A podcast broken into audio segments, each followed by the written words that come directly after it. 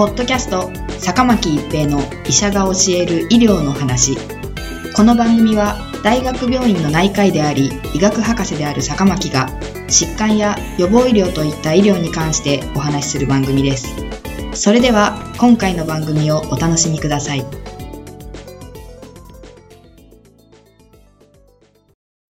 皆さんこんにちは、坂巻一平です。ポッドキャスト、坂巻一平の医者が教える医療の話。今回はノロウイルスです。ノロウイルスは乳幼児から高齢者までの幅広い年齢層に急性胃腸炎を引き起こすウイルス性の感染症で、長期免疫が成立しないため何度もかかります。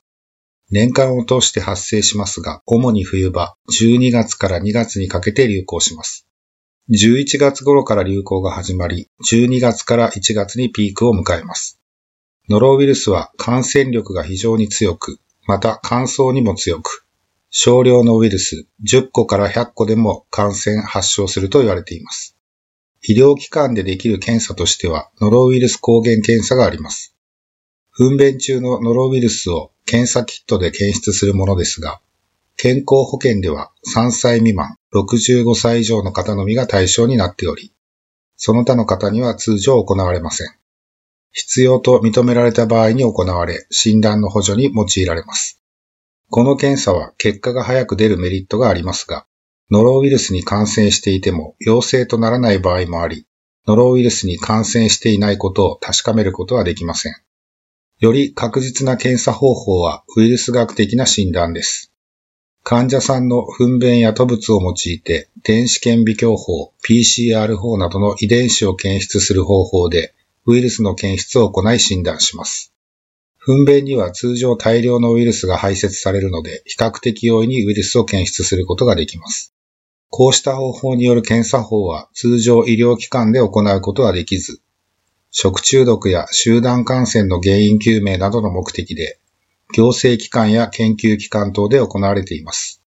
通常の日常診療における診断目的に行われることは滅多にありません。日常診療においては、ノロウイルス感染症は状況や症状から臨床診断することになります。症状としては、嘔吐、下痢といった消化器症状が中心で、その他に頭痛、発熱等がありますが、通常は軽度で、発熱は37から38度の場合が多いと言われています。潜伏期間は24から48時間で、発症後1から2日で治癒すると言われています。ノロウイルスには有効な抗ウイルス剤がなく、対症療法が行われます。食べたり飲んだりせずに胃腸を休ませ、脱水症状に気をつけて、症状が落ち着いてきたら少しずつ水分摂取を行います。脱水症状がひどい場合には、病院で点滴による水分補給を行うなどの治療が必要となります。下痢症状がひどいからといって強い下痢止めを服用すると、ウイルスが腸管内に留まり、回復を遅らせることがありますので注意が必要です。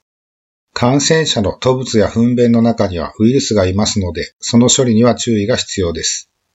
使い捨てのエプロン、マスク、手袋をして乾燥する前に迅速に拭き取り、次亜塩素酸ナトリウムでの消毒が必要です。次亜塩素酸は塩素濃度0.02%、すなわち 200ppm が必要とされています。ノロウイルスは通常のアルコール消毒では失活しないと言われています。ノロウイルスは乾燥するとウイルスが空気中に漂い、それが口に入ることで感染します。そのため乾燥前に迅速に処理することが重要です。消毒に用いる次亜塩素酸は、ご家庭では家庭用の次亜塩素酸ナトリウムを含む塩素系漂白剤でも代用できますが、使用上の注意をよく読んで使用するようにしてください。トイレでは使用後に特に便座を消毒することが重要です。ノロウイルスの存在が疑われる調理器具等は洗剤などを使用し十分に洗浄した後、次亜塩素酸ナトリウム塩素濃度 200ppm で浸すように拭くことでウイルスを失活化できます。また、まな板、包丁、ヘラ、食器、布巾、タオル等は85度以上の熱湯で1分以上の加熱が有効と言われています。床等に飛び散った患者さんの吐物や糞便を処理するときには、使い捨てのエプロン、マスクと手袋を着用し、汚物中のウイルスが飛び散らないように、糞便、吐物をペーパータオル等で静かに拭き取ります。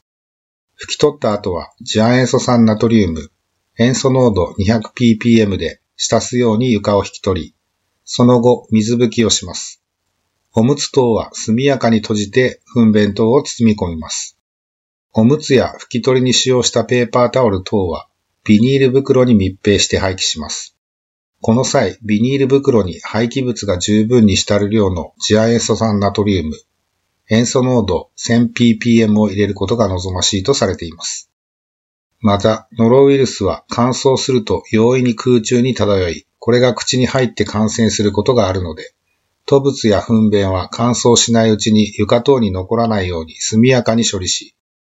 処理した後はウイルスが屋外に出ていくよう空気の流れに注意しながら十分に換気を行うことが感染防止に重要です。予防としては手洗いが最も重要です。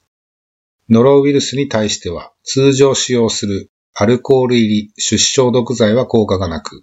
石鹸と流水で30秒以上の手洗いが必要と言われています。トイレ使用後、調理前など、しっかりとした手洗いをすることが最も効果的な予防法です。